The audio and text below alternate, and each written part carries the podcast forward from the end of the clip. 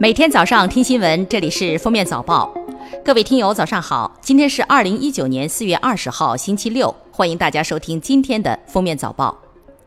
北京时间四月二十号十六时五十五分，迎来谷雨节气，取雨水增多、百谷生发之意。到了谷雨，也就意味着春天进入了尾声。同样的时节，有的地方已经流水落花，春去也；有的地方却是山寺桃花始盛开。十八号，国办公布政府网站与政务新媒体有关检查指标。此次考核项目中，所有政府网站、政府系统的政务新媒体，一旦出现购买粉丝、强制要求群众点赞、不更新、无回应等弄虚作假的行为，将被一票否决，直接列为不合格。四月十八号，天津市网信办决定给予视觉中国罚款三十万元的行政处罚，网站恢复服务时间将另行公告。视觉中国发布致歉声明称，在产品服务和版权保护工作中存在突出的管理问题，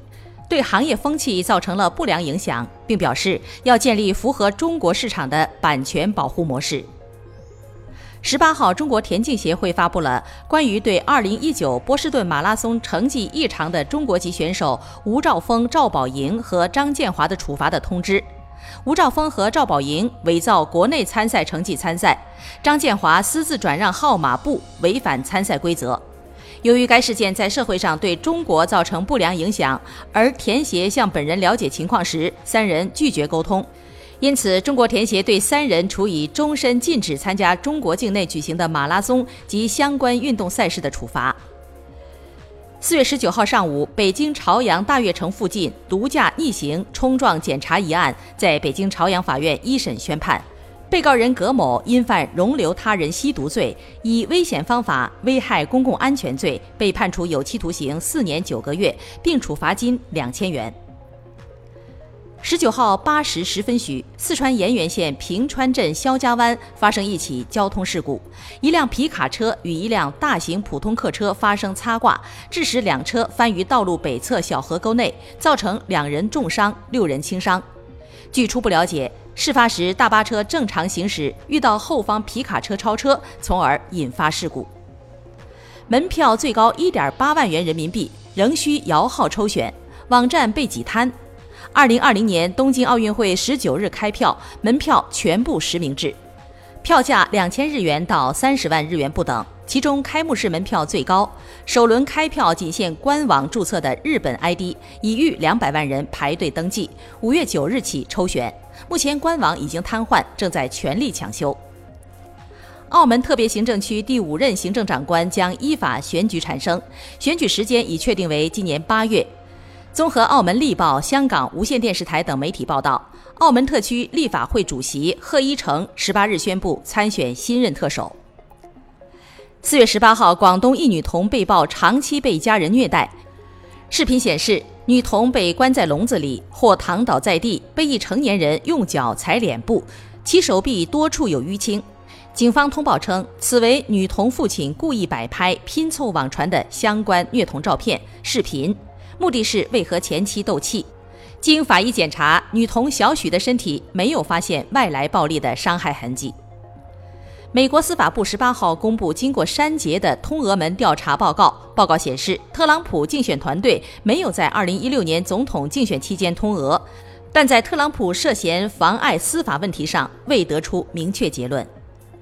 香港歌手许志安十六日被曝出轨，有香港网友发现，在被偷录的影片中，除了出轨，还有另一离谱的行为。许志安、黄心颖没系安全带。据港媒报道，此举明显触犯的士后座安全带法例，最高刑罚可处罚款五千元港币，严重者甚至可能监禁三个月。四月十七号，苹果公司在美国遭遇集体诉讼，被指涉嫌证券欺诈，隐瞒 iPhone 需求下滑，尤其是在中国市场。苹果被要求对一月二号之前两个月内购买了公司股票的投资者进行赔偿。刚果金十五号夜间发生沉船事故，船上载有上百人。据该国总统府发布消息，目前事故已导致一百零四人遇难。据报道，该船只出发时载有四十九人，期间曾在途中搭载了一批乘客。船只沉没后，有三十多人获救，沉没原因或为船体破旧或超载。美国耶鲁大学学者领衔的一个科研团队发表报告说，在猪死亡数小时后，可使取出的猪脑部分复活，在细胞层面恢复某些循环和神经功能。研究人员强调，这离恢复完整的脑功能还相差甚远。但是，这一技术如果发展成熟，未来有很大的实用价值。四月十七号，泰国道路安全运营中心表示，泼水节前六日中共发生三千零六十八起交通事故，造成三百四十八人死亡，三千多人受伤，约三成事故由酒驾造成。第二大原因为超速。泼水节是泰国最重要的节日之一，然而每年泼水节车祸都会激增，因此被称为危险七日。感谢收听今天的封面早报，明天再见。本节目由喜马拉雅和封面新闻联合播出。